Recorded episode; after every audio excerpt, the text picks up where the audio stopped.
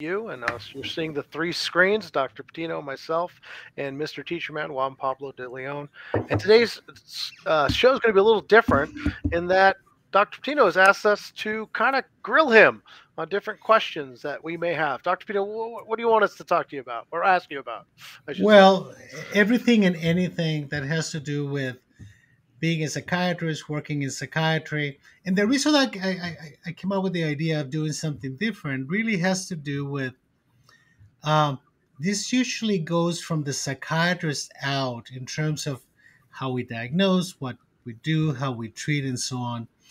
But for us, as, as professionals in mental health, we don't always get a good idea of what non psychiatric, non mental health people think of us what kind of concepts they have about us, what is um, the perception, and not only individually from the two of you, but from the people that you are with.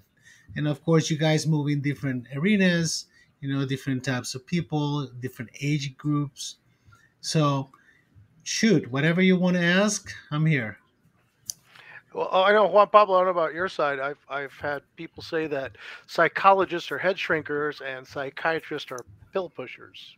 What's your take on that, doctor? Yeah, I think that uh, I think that I've kind of had that same experience, right? Especially with parents who are who are very uh, adverse to to medicating their kids in situations and things like that. So I've had a similar thought process. Okay, that's a that's a loaded loaded question. Sorry it's my job but i'm going to i'm going to try to spread it out a little bit so we can understand that psychiatry and psychology is really not about photographs it's about movies right? So i think that psychiatry and psychology has evolved somewhat by social and cultural pressures into having answers we don't have right so we have to start from the idea that behavior is complicated. And if we want to separate it, we have basically two or three different aspects of it that we're always paying attention to. And these your biology, genetics, history, symptoms, your psychology, meaning your temperament, where you were born and what personality you developed. And then you have your cultural background and your social interaction, right? So if you want to understand behavior, you have to look at it from those three perspectives. And now when I train, you know, talking about 30 some years ago, we used to be trained in all three areas, right? We were, and actually back in those days, it was a lot of Freudian psychoanalytic theory, cognitive behavioral therapy was starting. We were getting a lot into the development of personality, and it was the beginning of the biological revolution, right? So, what has happened over the last 35 years is that the biological side got a little overloaded and ahead of itself. What does that mean? It means that we bought the idea that pills change behavior, right? So when parents say, I don't want my kid medicated, what they're really saying is, I don't understand this, right? Nobody has sat down with me and said, What is causing my kid's behavior, right? So we're getting very much into the idea of treating symptoms. And I see it in the hospital all the time. When kids come into the hospital on six different medications, none of the medications is working, right? And the kids still having the same behaviors. And you see the prescribers continually trying to chase symptoms. And what I tell my students all the time is that medications at best reduce intensity of symptoms so you can be as miserable as the rest of us, right? so what, what does that mean? It means that medications don't treat mental illness. Medications treat the symptoms associated with mental illness. Now, in fairness to psychiatry, it's the same case with diabetes or hypertension, right? People say, well, if, if I give you insulin, I'm treating your diabetes. No, you're treating the increased blood sugar associated with diabetes. Treating diabetes requires losing weight, exercise, you know, changes in your lifestyle, not drinking heavily. There are a lot of things that you have to do as a human being to be healthy, right? So medications in psychiatry don't make people healthy. They can make you less depressed, they can make you less anxious, they can make you less psychotic, they can make you uh, not have as much impulse control and have better attention. But that's all they do. They don't teach you anything. So if you were dysfunctional before you develop symptoms and you only treat the symptoms, you're going to continue being dysfunctional after you take the medications, right? Unfortunately, our society is such that we have grown to believe that there are fixes for everything. Uh-huh. And in psychiatry, there's actually less fixes than anything else. I, I feel like that's something that this idea that like um mental illness is like a purely biological thing. It's something that like you can't really help. That's something that I notice a lot in my students. Like there's a lot of students who've gained this kind of medical vocabulary where like when I was a kid, kids like with autism didn't really know what autism was. Nowadays you have kids saying, "Well, I'm autistic and that's why I behave this way." And I think that that's a good thing, but sometimes um I I, I do feel like kids use it as a crutch at times. Um is that something that you notice a lot as well in your practice that like people say oh well i have this. Cool. That explains all of my bad behavior. That explains why i can't do this. And i rather than seeing it as like a uh, something they need to overcome they see it as like a general limiting factor. You see in psychiatry like in medicine everything has to do with how much and how often and it also has to do with what it's doing to your life right so if you want to look more globally and you say, Well, I have attention deficit disorder. Well, I need to know how much you have, right? How frequent it is, and what is it doing to your learning and to your socialization and your activity with other people. So, if we are to be successful at helping the individual grow, right, we don't treat this mental illness in a vacuum, right? We treat an individual in the context of the lifestyle and in the context of the culture and the context of their own biology. So there are kids in which you can explain a lot of their behavior because of their biological deficits, and some who don't, right? Now, I do agree with you that labels are bad. I mean, I, I've never liked the idea of seeing somebody in, on the street uh, having a conversation with God in the middle of the street in a very delusional way and say, look, that person is schizophrenic. No it's a person that happens to suffer from schizophrenia. Okay. So these the mental illness things are things you have, but they have to be defined, you know, in the context of what is it doing to you. Whenever somebody comes and tells you, well, I'm I'm aggressive and I like to bully other kids because I have attention deficit disorder, you can you can rightfully say no, you know, because even in the context of having attention deficit and impulse control you have to learn choices right? So if I, let's say that i treat you right and i give you medications you concentrate better you're less impulsive you still have to learn how to behave properly right in an adaptive social way with other people so I, I hear this all the time with people who abuse drugs for example you know uh, i'm not responsible because i was high well, yeah, you're responsible because you got high, right? And you and your choices have consequences. So we cannot separate our biology from the consequences of the behavior people are having. Now, there are very few cases, and I do forensic work in which we have people who believe that they killed the devil, right? And they're convinced that the person they killed was the devil. That is pure illness right? I mean, that's totally irrational and does happen, but that's extremely rare. That is not the rule, okay? So, unfortunately, we tend to look at extremes to define the norm instead of looking at the norm, right? You know, you mentioned a couple things about people being labeled, uh, perceptions of people with mental illness.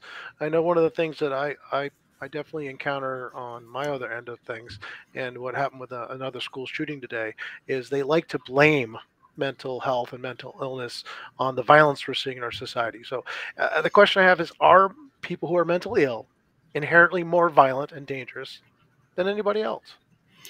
Okay, this is a complicated issue, but let me try to explain it. If you get all the people with schizophrenia, right, as a group, percentage wise, they have a little higher incidence of violent events, right? Not shootings, anything like that, just violent behavior. The problem is that the population in general is a lot larger. So, in terms of absolute numbers, people without mental illness commit a lot more violent acts than people with mental illness, right? Now, what happens is that when we see it happening with somebody who had a history of mental illness, then we tend to say, wait, see, they do those things. But in reality, most of the crimes in the United States are committed by people who don't have mental illness. They may have problematic personalities. With one exception, I think that there is uh, a tendency of people with attention untreated attention deficit hyperactivity disorder to commit minor crimes right more often the problem is that they, they do it too often and then they get a rap sheet and then they they end up in prison so juan pablo like, how does that affect your side of things in the, in the school? Well you know the the undiagnosed side of things i think is really important because um, you know al- although labels can can be used positively or negatively um, we, we see kids who have certain behaviors and we attempt to explain those behaviors. We could attempt to explain those behaviors by saying oh well that kid lives in that part of town we could try to explain that behavior by saying oh that kid has you know a single parent or you know all of these all of these um, associated factors with problematic behavior, right? We've talked about them in previous episodes. Dr. Patino, you've talked about, you know, neglect, right? Like that's one that I think that comes up a lot. As a teacher, you know, we spend oftentimes we spend more time with these kids than their parents do. What can we do? Um, and and just caring citizens around in general to to kind of help someone who is going through that. Like I outside of, you know, trying to send a kid to get the right mental help, like what what can we do? Because I, I do feel like sometimes um like what you said, Vincent, that um they blame mental illness or they blame the closest person to what happened. Like police officers get blamed for a lot of things, teachers get blamed for a lot of things. I feel like the first person to the to the scene gets blamed a lot, and sometimes the first person to the scene can be a psychiatrist as well. Yes, uh, I mean what what we're talking about here is a lot of complexities, right? And it's very human to look for simple answers to complex questions, right? Because it makes us feel that we, if we find the why, then we're going to come up with a solution, right? And when it comes to behavior, because it's so longitudinal, it has been going on for so long, and different intensities, and then it gets activated by certain things, right? A death in the family, uh, father gets put in prison, uh, that shot someone, uh, the kid was sexually abused. I mean, when, and then you get catalysts that change the, the intensities and the frequency of problems that that we we have to be able to listen to the story, number one. Okay. And number two, not try to find simple answers to complex questions, but identify the assets of the person in front of you, right? Uh, I mean, I, I, I see this. I mean, what I see every day, what I see every day is a lot of uh, sexually neglected, abandoned kids who've been sexually abused and they're getting into drugs and they run away and they've been sexually exploited, you know. And one of the first questions I ask the kids is, okay, because they come in because violence or suicidal behavior or whatever, and I and I, and, I, and I'm always interviewing kids with my my students present, right? And I always ask, how did you survive that? in my mind, I'm thinking, how did this kid manage all of this? Right? And he's still here in front of me talking to me and he's not dead. because I have to understand what are the assets that I have to work with so I can build from something, right? And what happens is that we tend to focus too much on the negatives. So there's a couple of things you have to do with the person who's suffering in front of you. And the number one is never feel sorry for them. If you feel sorry for them, they're going to get mad at you, right? Because you're giving them the same message that they believe about themselves. You know, poor you, you're not worth it, right? I don't know how. I mean, so so we have to be very careful on the on how we approach kids who are suffering. And the best way is in a very neutral way. A neutral way means not that you don't care or that you're not empathic to their suffering, but that you don't judge. So, rules don't feel sorry for them, don't judge them, okay? And ask them, how do you want me to help you?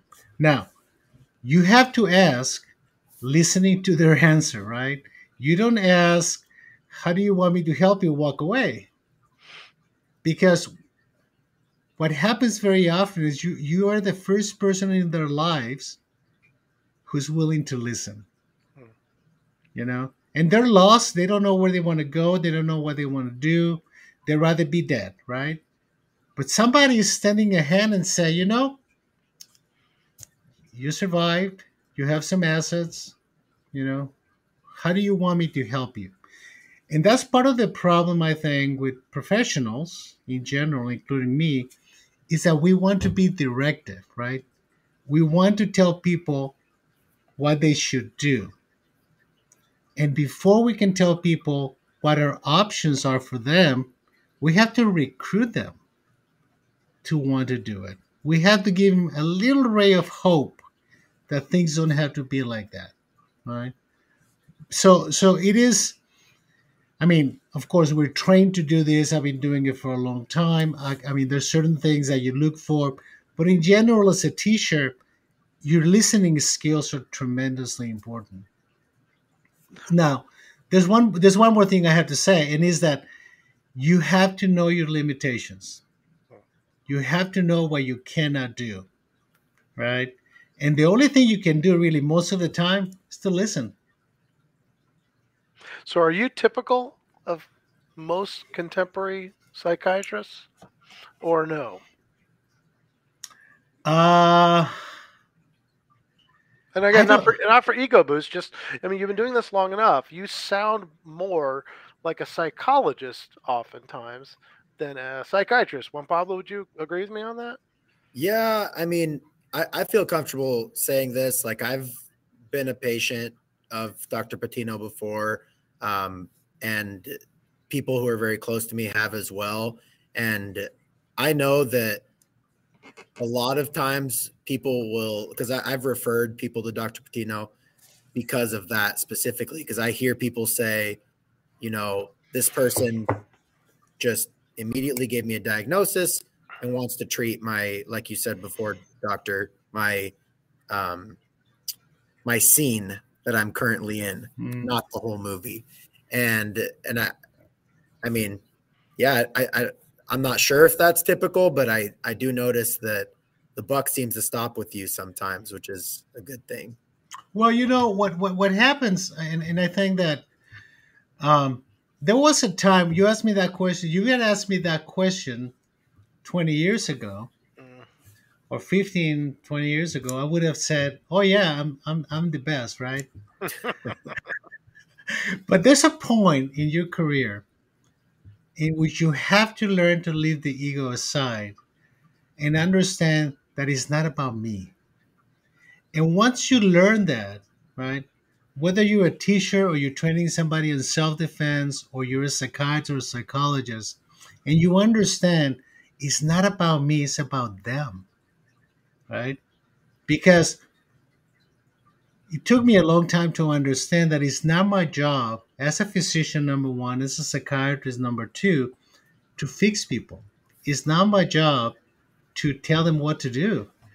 I don't have a, I mean, I don't have answers, but I, I have the knowledge and the experience to help them find their answers and to give them options. Meaning, this this is what you can do. Which one are you willing to do?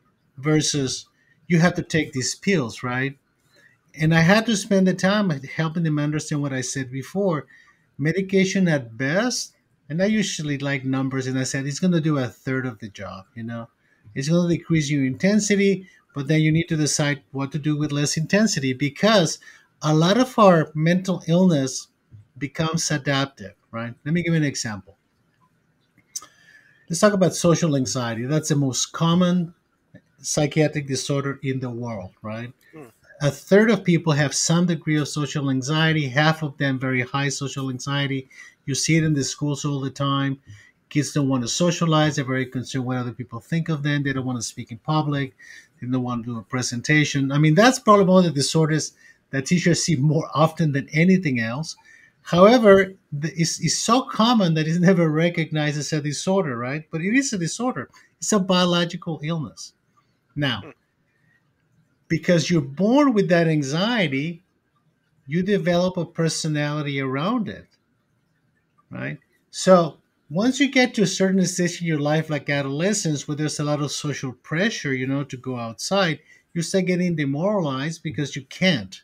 It's not that you don't want to. It's very easy to say, oh come on let's let's go for these people it's like having a panic attack in the process of meeting new people right so what happens is that there's been a whole development of that personality around that.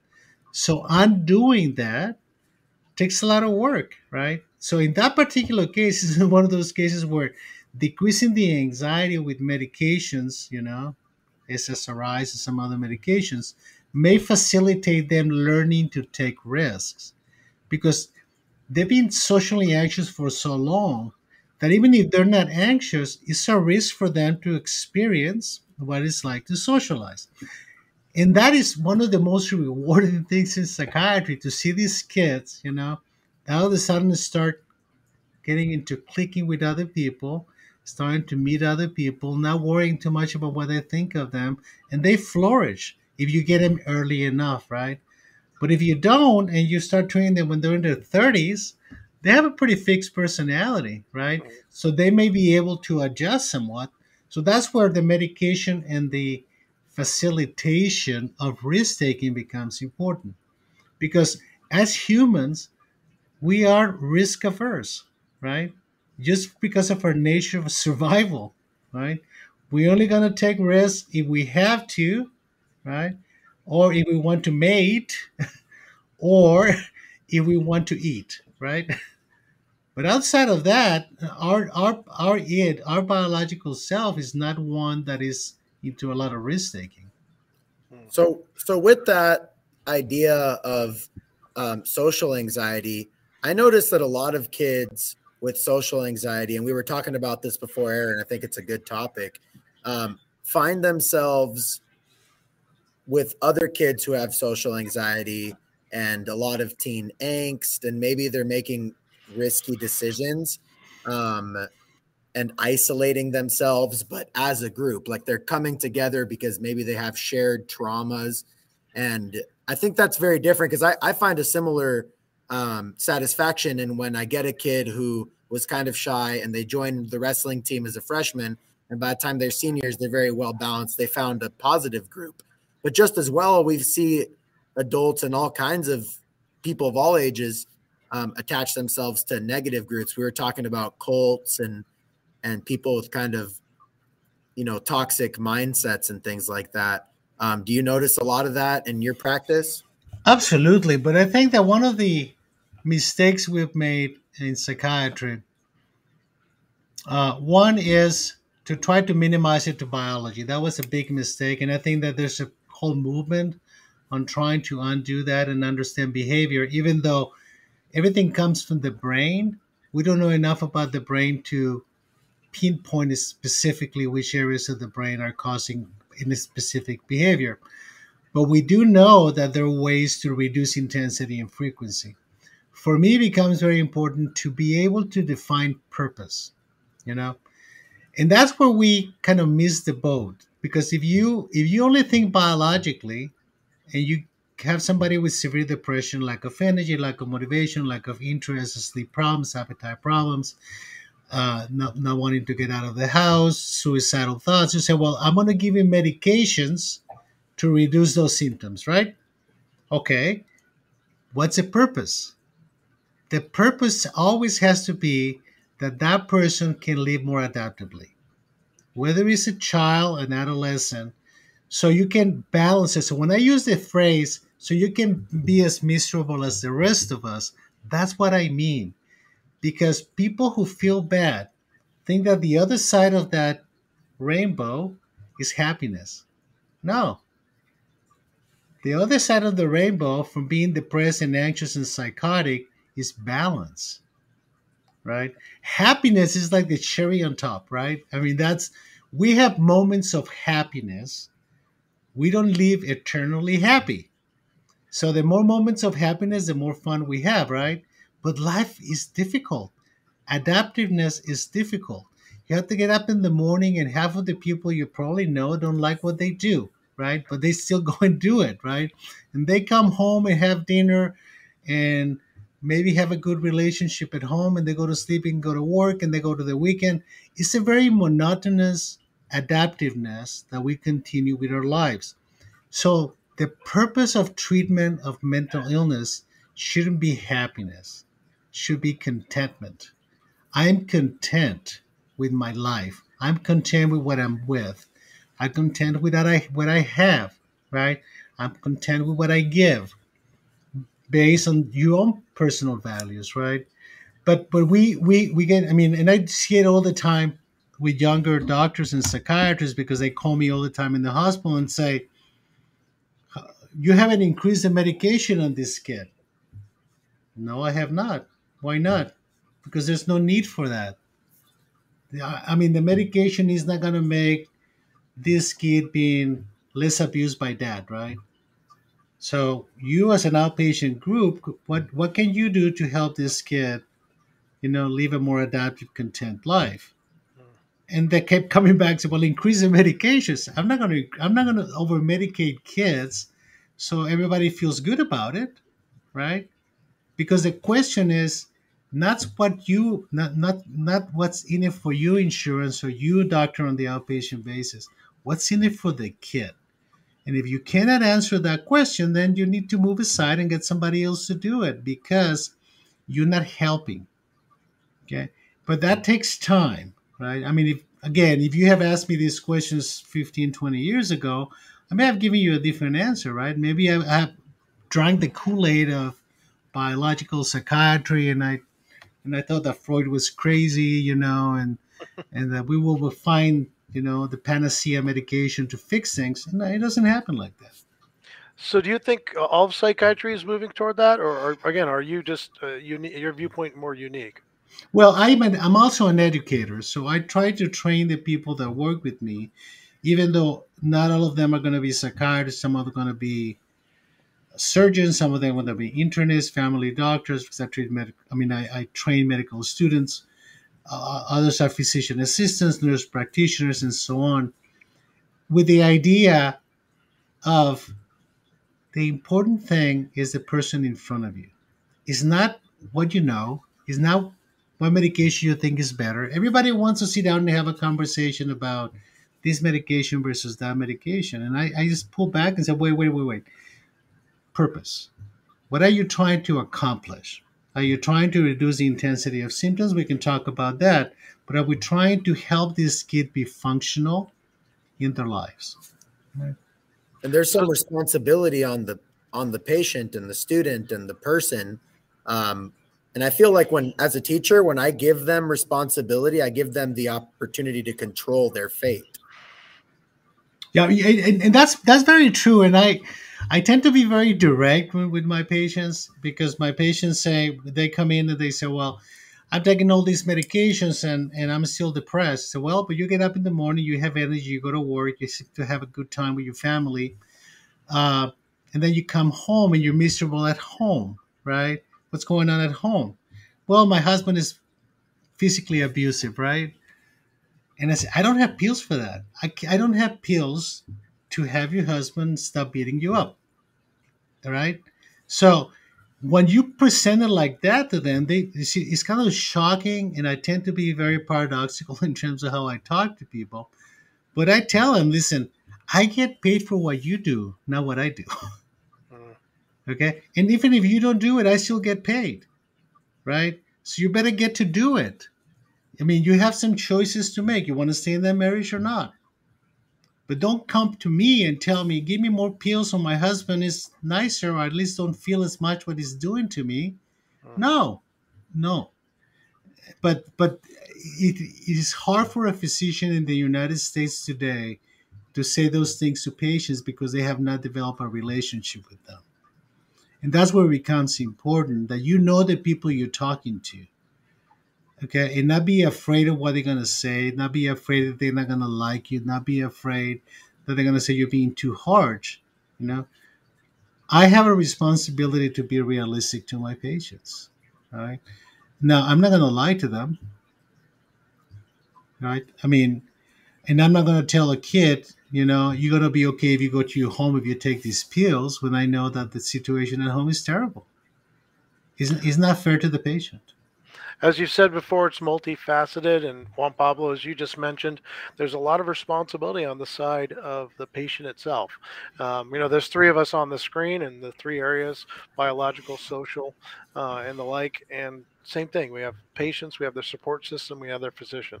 Uh, once again, both of you, thanks for being on the show. Uh, and Thank for you. the audience, you know, when we do these in the future, uh, this is a live broadcast. You can ask questions directly, and we'll do our best to answer. See thank you again. guys take care.